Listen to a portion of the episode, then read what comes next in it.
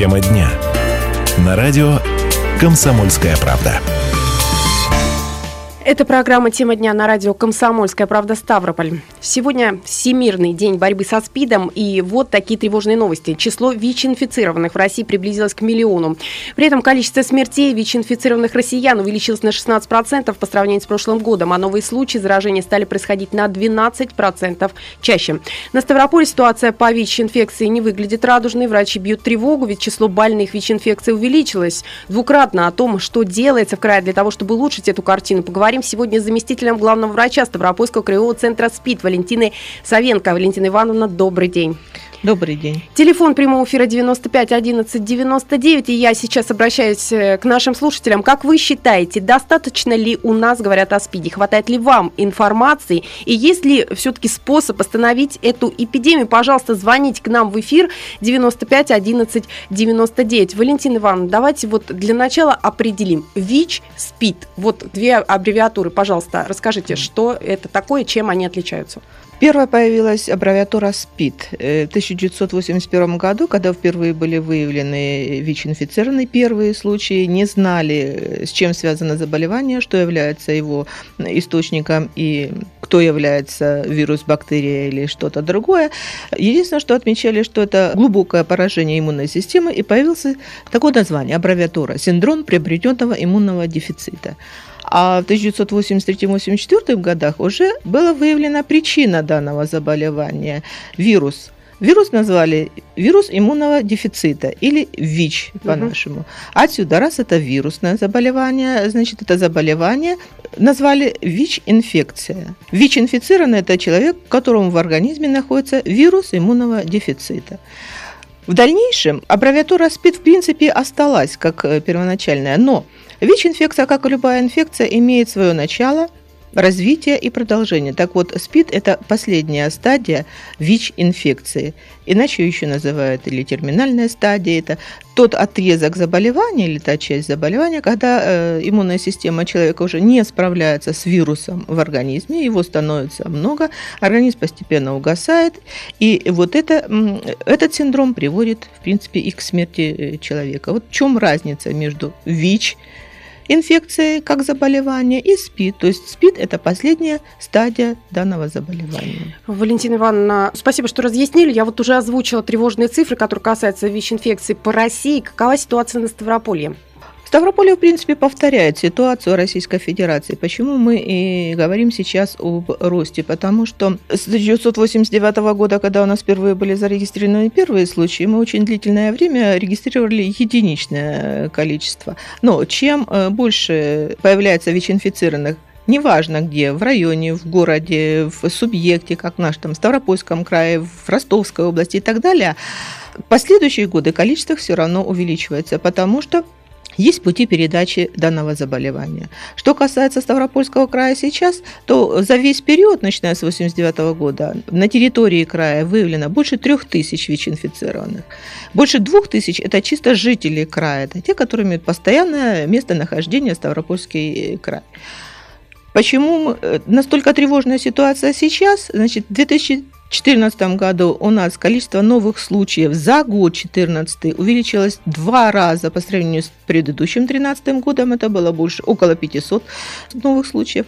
В 2015 году мы наблюдаем ту же картину. То есть сейчас за 9 месяцев уже зарегистрировано больше 500 новых случаев. Это ну, на 76% больше, чем в 2014 году. То есть практически мы получаем каждый год удвоение количества ВИЧ-инфицированных. А дело в том, что это заболевание является хроническим и длительным. Человек на протяжении э, порядка 10 лет вообще может не знать о том, что у него есть этот вирус в организме и быть источником для других людей. То и жить себе спокойно, да? И жить себе спокойно, абсолютно не подозревая да, об этом. Поэтому увеличение количества ВИЧ-инфицированных, с одной стороны, приводит и к распространению ВИЧ-инфекции в крае. Поэтому замалчивать или остановить как-то эту проблему просто так, как она исчезнет сама по себе, невозможно. В каких городах Ставрополя ситуация наиболее критична?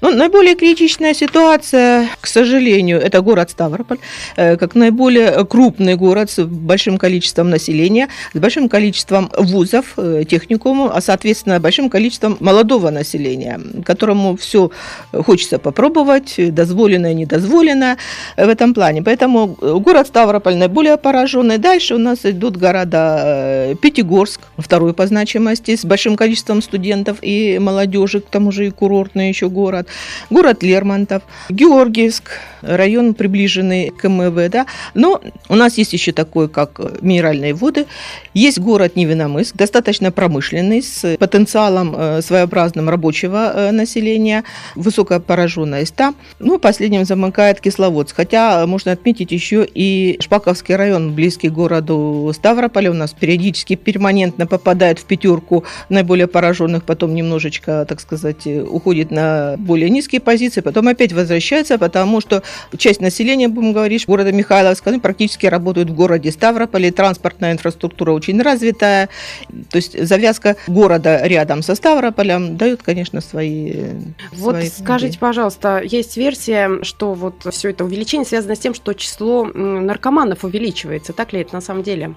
Отчасти, может быть, и да, потому что ВИЧ-инфекция в основном имеет два пути, широких пути, у них три, ну, будем говорить сейчас о двух. Это половой путь, это инъекционный путь, а чаще это связано с немедицинским употреблением наркотических веществ, которые вводятся внутривенно. Вот. И вертикальный путь от матери ребенка. Но от матери ребенка на сегодня он управляемый, и здесь мы уже имеем э, опыт, так сказать, его приостановки достаточно успешный. А вот первые два, естественно, на сегодня неуправляемые. Ну что ж, мы ненадолго прервемся, после этого продолжим эту мысль и расскажем о том, о чем мы сейчас не договорили.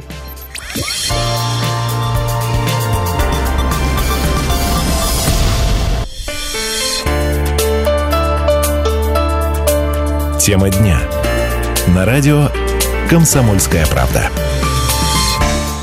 Наша программа посвящена сегодня Всемирному дню борьбы со СПИДом. У нас в гостях заместитель главного врача Ставропольского краевого центра СПИД Валентин Савенко. Телефон прямого эфира 95 11 99. Достаточно ли у нас говорят о СПИДе? Как вы считаете, хватает ли вам информации об этом? И, собственно говоря, есть ли способ остановить эту эпидемию? Может быть, что-то подскажут наши слушатели 95 11 99. Валентина Ивановна, мы говорили о трех способах заражения ВИЧ. Вы их уже озвучили. Инъекционный, половой и вертикальной от матери к ребенку. И еще вот такая информация. В этом году впервые, как я читала, у нас количество инфицированных наркоманов выросло. Правда ли это так ли это на самом деле? Это действительно так. Мы начали отмечать еще в конце 2013 года увеличение э, количества ВИЧ-инфицированных, заражение которых произошло вот именно через инъекционный путь. А в ходе этого э, появилась другая информация. Что явилось э, этим наркотическим веществом? В принципе, не само чисто наркотическое вещество, героин, там, опиаты, другие и так далее, а так называемые соли. Они не относятся к наркотическим препаратам, они являются психоактивными препаратами, но они вводятся точно так же внутривенно. Особенность этой группы – они очень дешевы и доступны в настоящее время.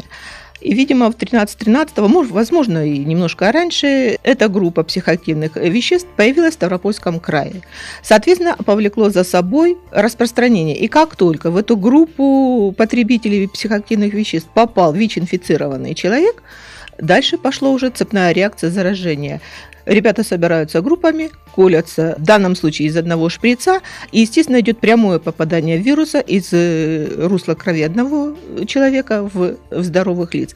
В принципе, и в мире, и в России попадание вируса э, в группу наркоманов, оно влечет за собой очень быстрое, бурное э, заражение окружающего. Поэтому в Старопольском крае вот этот вирус попал в данную группу и послужил тем толчком, что мы наблюдаем в 2014 и дальше продолжаем наблюдать в 2015 2015 году, это увеличение количества ВИЧ-инфицированных лиц. Телефон прямого эфира 95 11 99. Карен к нам присоединяется. Добрый день. Добрый день. Пожалуйста, ваше мнение. Мое мнение таково, что недостаточно внимания этому уделяется. Я складываю его из следующего. Да? У меня есть очень много знакомых, чьи дети учатся в школе, а есть знакомые, которые учатся в высших учебных заведениях. И я смотрю средства массовой информации, да, в том числе и краевое телевидение, и федеральное телевидение. Я бы не сказал, что где-то в каком-то из этих сегментов об этом говорится. То есть если и делается, то очень-очень мало. Угу. А, я, я понимаю, что ну, сейчас, скажем так, тенденция такая среди а, общества, что люди пытаются где-то даже, наверное, бессознательно закрыться от каких-то страхов, проблем. И этим у нас, наверное, обосновано появление очень много таких развлекательных ток-шоу, которые пытаются нас развеселить и увести от каких-то ежедневных проблем. Но я считаю, что вот такие проблемы, которые действительно э, могут привести к чему-то необратимому, да, об этом нужно говорить и чаще обращать на это внимание. Спасибо. Спасибо большое за ваше мнение. Валентина Ивановна, как-то прокомментируйте звонок нашего слушателя. Знаете, абсолютно согласна, очень адекватное мнение по этому поводу. Действительно, э, проблема наша возникает э, большей частью приуроченная к каким-то датам. Мы, конечно, э, специалисты центра работаем на протяжении года, но наших сил не хватает. Вот сюда бы очень хорошо, если бы подключались абсолютно все и средства массовой информации, и Министерство культуры, и Министерство образования, и профсоюзы, и работодатели, которые бы на своих площадках по своим каналам могли тоже давать информацию. Мы готовы поделиться и буклетами, видеофильмами, э, специалистами с тем, чтобы эту информацию донесли. У нас сейчас очень хорошая подборка видеороликов для трансляции на мониторах. Пожалуйста, э, кто желает, обращайтесь к нам, мы готовы поделиться любым материалом, который поможет э, донести эту информацию до населения. Я хочу продолжить вот этот момент по поводу э, школ и вузов. Все-таки мне интересно, как работа там проводится? Вы знаете, из, э, будем говорить так, из всего блока профилактической работы, вот наиболее активно это все-таки работают Министерство образования по вузам, по средним учебным заведениям и по школам, это старшеклассникам мы имеем в виду, дети после 15, 16, 17 лет. Угу. Вы знаете, я вот тут момент один такой читал по поводу родителей. Вот как относятся родители к тому, что вот такие... Э, считают ли они нужным, поддерживают ли они вот такие лекции, чтобы с их детьми проводили? Какая-то какая а, ответная реакция есть у родителей? Ответная реакция есть, конечно. К радости она переламывается, угу. да, потому что когда мы начинали эту работу, в некоторых школах было действительно более негативное отношение э, о том, чтобы эта информация вообще шла даже среди старшеклассников. Все-таки вот здесь переобороло еще Министерство Министерства образования. Они стали на нашу сторону, э, потому что что мы имеем в жизни? Говорить о сексе мы не имеем права. Да, это э, обижает, не обижает, настораживает, не настораживает. Но когда мы сталкиваемся с фактами, когда дети в 14-15 лет уже рожают, говорить о ВИЧ-инфекции или о других заболеваниях, передающихся половым путем, уже поздно. Угу. Поэтому, mm. Поэтому просто... очень хорошая идея у Министерства образования Ставропольского края – это проведение родительских лекториев. Это когда подбирается группа специалистов, в том числе специалисты из наркодиспансера, специалисты с нашего центра, они выезжают в какой-то из районов по графику, где собираются активные, прогрессивные родители целого района, и для них ведется вот этот э, лекторий. То есть первоначальные основные знания, понятия, позиции, отношения, и там э, разбираются разные ситуации, там выслушиваются мнения родителей и позитивные, и негативные, и это дает определенную свою позитивную роль в этом. Валентина Ивановна, про то, что у нас увеличилось количество э, среди наркоманов, да, ВИЧ-инфицированных, мы сказали. Раньше ситуация была по-другому, да, в основном половым путем все это регистрировалось. Да, до 13 ну, даже до 14 года у нас превалировал половой путь передачи, порядка 60-65%. Но вот, к сожалению, в 2014 году больше 50%, 58% в этом году мы наблюдаем инъекционный путь передачи. Вот о третьем еще способе я хотела бы э, поговорить по поводу вертикального да, э, способа передачи от матери к ребенку. Какова у нас ситуация в этом направлении в крае? Много ли у нас ВИЧ-инфицированных детей? Ну, у нас в крае не так много ВИЧ-инфицированных детей, будем говорить отсюда. Значит, а суть такова, что это наиболее управляемый путь передачи. То есть, естественно, что молодая женщина, вышедшая замуж, желает иметь ребенка, не представилась возможность обследоваться на ВИЧ до этого, но беременность – это то показание, обследование, при котором обязательно, обязательно проводится обследование на ВИЧ-инфекцию. И зачастую у нас выявляются такие женщины при обследовании. Вот. Они становятся у нас на учет, э, не только у нас, и по месту э, жительства. Вот. Им назначается антивирусная терапия. Если женщина соблюдает все рекомендации и принимает э, препараты, 95-98% она может родить здорового ребенка. Вот у нас более трех тысяч случаев с 89 года по 2015 на Ставрополе тех людей, которые заболели. Как вы считаете, реальные цифры, не официальные, а реальные, они больше? Ведь не все знают, да? Они что... реально они больше. В принципе, как бы принято в мире считать, что 50% населения, как правило, не знает о своем э, статусе. Будем исходить из того, что если у нас, допустим, 3000 выявлены, выявленных, да, 50% посчитайте. Ну, это значит где-то 4,5 тысячи, тысячи у нас человек. могут находиться, могут быть ВИЧ-инфицированы. Да. 95 11 99. Карен к нам. Дозвонился, пожалуйста, Карен. Что а, хотите спросить? Я извиняюсь, я еще раз побеспокою вас. Я хотел вот уточнить, знаете, что, а каким образом те выявленные случаи, которые происходят, к сожалению, к нашему общему, они потом, эти люди каким-то образом наблюдаются, как э, остальная часть общества, а, если так можно сказать, обезопасивается от них, да, то есть, ну, в хорошем смысле, я не хочу да. таким образом ущемлять. Да, мы вас поняли, Карен, спасибо большое. Валентина Ивановна, как? Значит, обязательно эти люди находятся у нас на диспансерном наблюдении, опять же, по желанию. Они могут отказаться на какой-то период э, времени, когда они чувствуют себя достаточно хорошо, но затем все равно к нам обращаются, поскольку начинаются проявляться клинические признаки. При выявлении, когда человеку ставят диагноз, у вас ВИЧ-инфекция, его уведомляют письменно, то есть это не словесно, это письменное уведомление о наличии ВИЧ-инфекции, и его предупреждают, ему рассказывают о путях передачи, о способах предотвращения, о том, что он сможет реально сделать для того, чтобы не передать инфекцию своим близким и родным. То есть определенная работа с ними ведется. Ненадолго да. прервемся после этого, продолжим, оставайтесь с нами.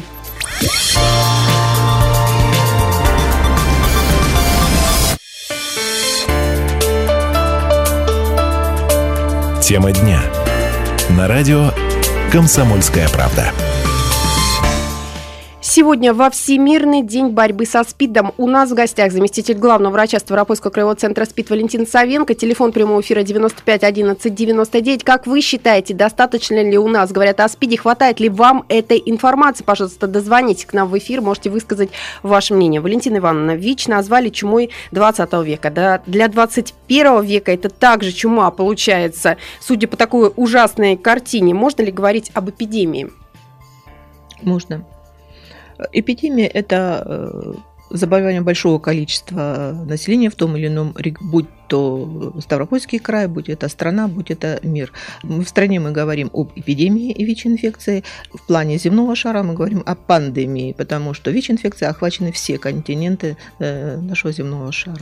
Вот не случайно, все-таки Всемирный день борьбы со СПИДом выделили отдельно, проблема стоит очень остро. Скажите, как привлекают к этой проблеме внимание на Ставрополе? Ну вот, допустим, сегодня, да, возьмем сегодняшний день, акции в рамках Всемирного дня борьбы со СПИДом проходят по всей России, в центре СПИД э, на Ставрополе что проходит? На Ставрополе тоже проводятся акции. Сегодня э, акция ведется э, в медицинском институте, Ставропольском государственном э, медицинском институте, их подшефной школе номер 6. И это не просто акция, это акция совместная медакадемии и Центра СПИД. И в данном случае студенты медуниверситета выступают как волонтеры, работая по проблеме ВИЧ, проводя акцию викторину в подшефной школе номер 6, что очень для нас, конечно, позитивно позитивно и отрадно. Ну, ну а вот по поводу каких-то обследований, там можно сделать экспресс Да, в центре можно пройти обследование на ВИЧ-инфекцию бесплатно. Кроме этого, по другим учреждениям и э, предприятиям тоже проводятся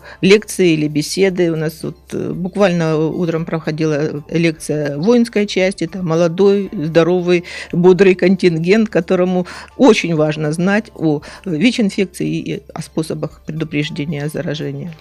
Скажите, пожалуйста, вот что должен почувствовать человек э, ВИЧ-инфицирован? По каким признакам самостоятельно можно понять, что ты заражен? Ну, первоначально, конечно, ВИЧ-инфицированный внешне ничем не отличается, и симптомов у него может не быть никаких на протяжении порядка, ну, в среднем 11 лет. Только потом могут присоединяться э, заболевания, опять же, э, на которые мы зачастую можем не обращать внимания. Частые ангины, частые пневмонии, какие-то лишаи, герпесы так далее. Если у вас эти заболевания не проходят при обычном лечении, которое вы принимаете, это уже должно у вас быть насторожением на то, что что-то у вас не так. Можно пройти обследование на ВИЧ. Телефон прямого эфира 95 11 99. Михаил, добрый день. Добрый день. Ну, получается, что слушают у вас те, кто не находится в группе риска. Понимаете, информацию эту, э, агитацию. Так же, как вот мусорят в лесах, мы обращаемся, но ходят единицы, убирают или не бросают мусор единицы. Я не знаю, как добиться, но все-таки я так думаю, что слушают не те, кому это надо. Михаил, а кто-то из нас застрахован вообще в этой жизни? Что, что, что? Кто-то из нас застрахован в этой жизни? Скажите мне, ну, пожалуйста. в принципе, это, есть образ поведения, извините, у меня шансов гораздо меньше, чем у какого-то наркомана, согласитесь? Я И с вами вас... согласна абсолютно. Вот я сейчас затронула тему. Хорошо, давайте дальше расскажу. Сейчас по интернету гуляет вот такое оповещение и просьба сообщить всем. В кинотеатре зрительница села на кресло и почувствовала боль от укола в ноге. Когда она присмотрелась, увидела еле видную иголку в кресле, которая выглядывала примерно на 3-4 миллиметра, и записку «Вы только что инфицировали СПИДом». Вот такая вот ситуация. Но это вот сейчас такое предупреждение. Насколько этому верить, я не знаю. Говорят, что в 90-е годы вот много таких сообщений было. Сейчас э, просят обращать внимание, куда вы садитесь, там в самолетах, в поездах, чтобы не было никаких вообще вот иголок. То смотреть на то, что куда вы садитесь. Вот как вы можете прокомментировать эту ситуацию? Вот получается, никто не застрахован. Значит, э, вопрос действительно так.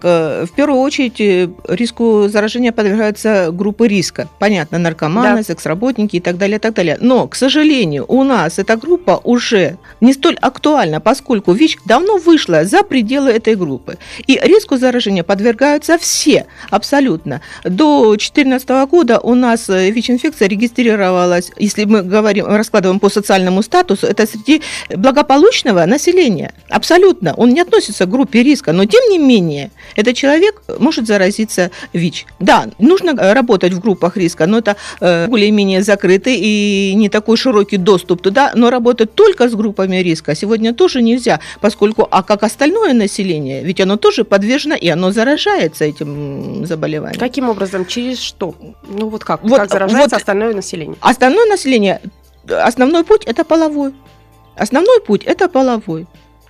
А что касается вот игл, которые можете встретить там или иначе, или та ситуация, о которой вы говорили, ну, есть у нас и спиддиссидентство, которое процветает, которое говорит, что э, нет такого заболевания и не нужно от него лечиться, и это э, идея фармкомпании для разработки новых препаратов. Но, к сожалению, это доказывается обратными вещами, с тем, что люди, которым поставлен диагноз ВИЧ-инфекция, получающие антивирусное лечение, чувствуют себя хорошо, комфортно, продолжают жить и работать. Если бы этого не было, мы бы не имели этого эффекта.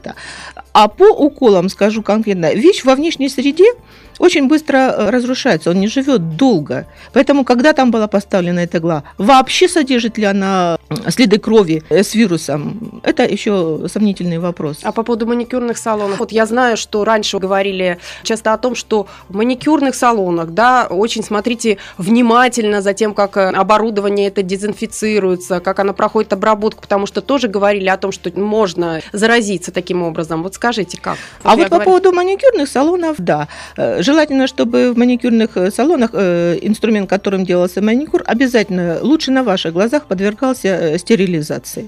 Для того, чтобы избежать вот таких ситуаций. Вот скажите, пожалуйста, я слышала о том, что у нас две вакцины в России, да, разработаны вакцины, прошли успешное тестирование, которые направлены на лечение ВИЧ. Как вот об этом что Вакцины разрабатываются и в нашей стране, и в других странах. Но, к сожалению, даже те, которые прошли сейчас очередной этап тестирования, это еще не значит, что они э, вошли в реальную жизнь для вакцинации населения. Потому что на этапе клинических испытаний или на этапе оформления документов вакцина теряет свою способность. А связано это с тем, что вирус очень быстро мутирует. И э, сложно, на протяжении 25 лет пытаются сделать вакцину, и пока это безуспешно.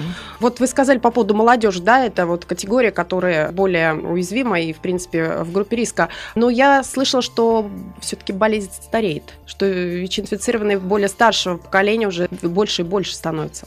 Да, это, скорее всего, связано с тем, что все-таки э, профилактическая работа, особенно в среде молодежной, она имеет свое действие, имеет свои последствия. Если мы об этом, даже на примере Ставропольского края, если мы работаем с молодежью на протяжении вот 10-15 лет, последние годы активно в этом направлении работает и преподаватели Министерства а, образования, то есть там свои уроки здоровья, различные викторины, конкурсы и так далее. То есть информация э, здесь, в более организованных коллективах, она интенсивнее, чем э, в остальном населении. То мы и видим вот этот сдвиг. Кстати, э, среди молодежи уже пошел тренд, что наркоманить, курить, э, заниматься ранним сексом, это уже не модно. У них уже появились другие э, направления, другие тенденции.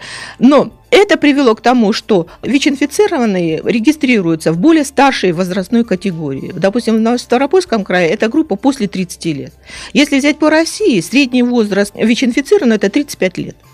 А, понятно. Скажите, пожалуйста, как часто нужно сдавать анализы на ВИЧ? Раз в год или можно реже, можно чаще? Ну, для профилактики, так для, сказать. Для профилактики, смотря какой образ вы ведете, раз в год можно. А если у вас возникла какая-то экстренная ситуация, то можно и чаще. Спасибо большое. Я напоминаю, что у нас в гостях была заместитель главного врача Ставропольского краевого центра СПИД Валентина Савенко. Валентина Ивановна, спасибо, что пришли, ответили на вопросы. Их, конечно, очень много. Ну, вот так вот, э, может быть, коротко, но мы постарались сегодня донести до наших слушателей, насколько серьезна эта проблема. И я надеюсь, что программа многих людей заставит задуматься об этом э, и вести здоровый образ жизни на всякий случай пройти обследование. Меня зовут Анастасия Ильина. Всем удачи.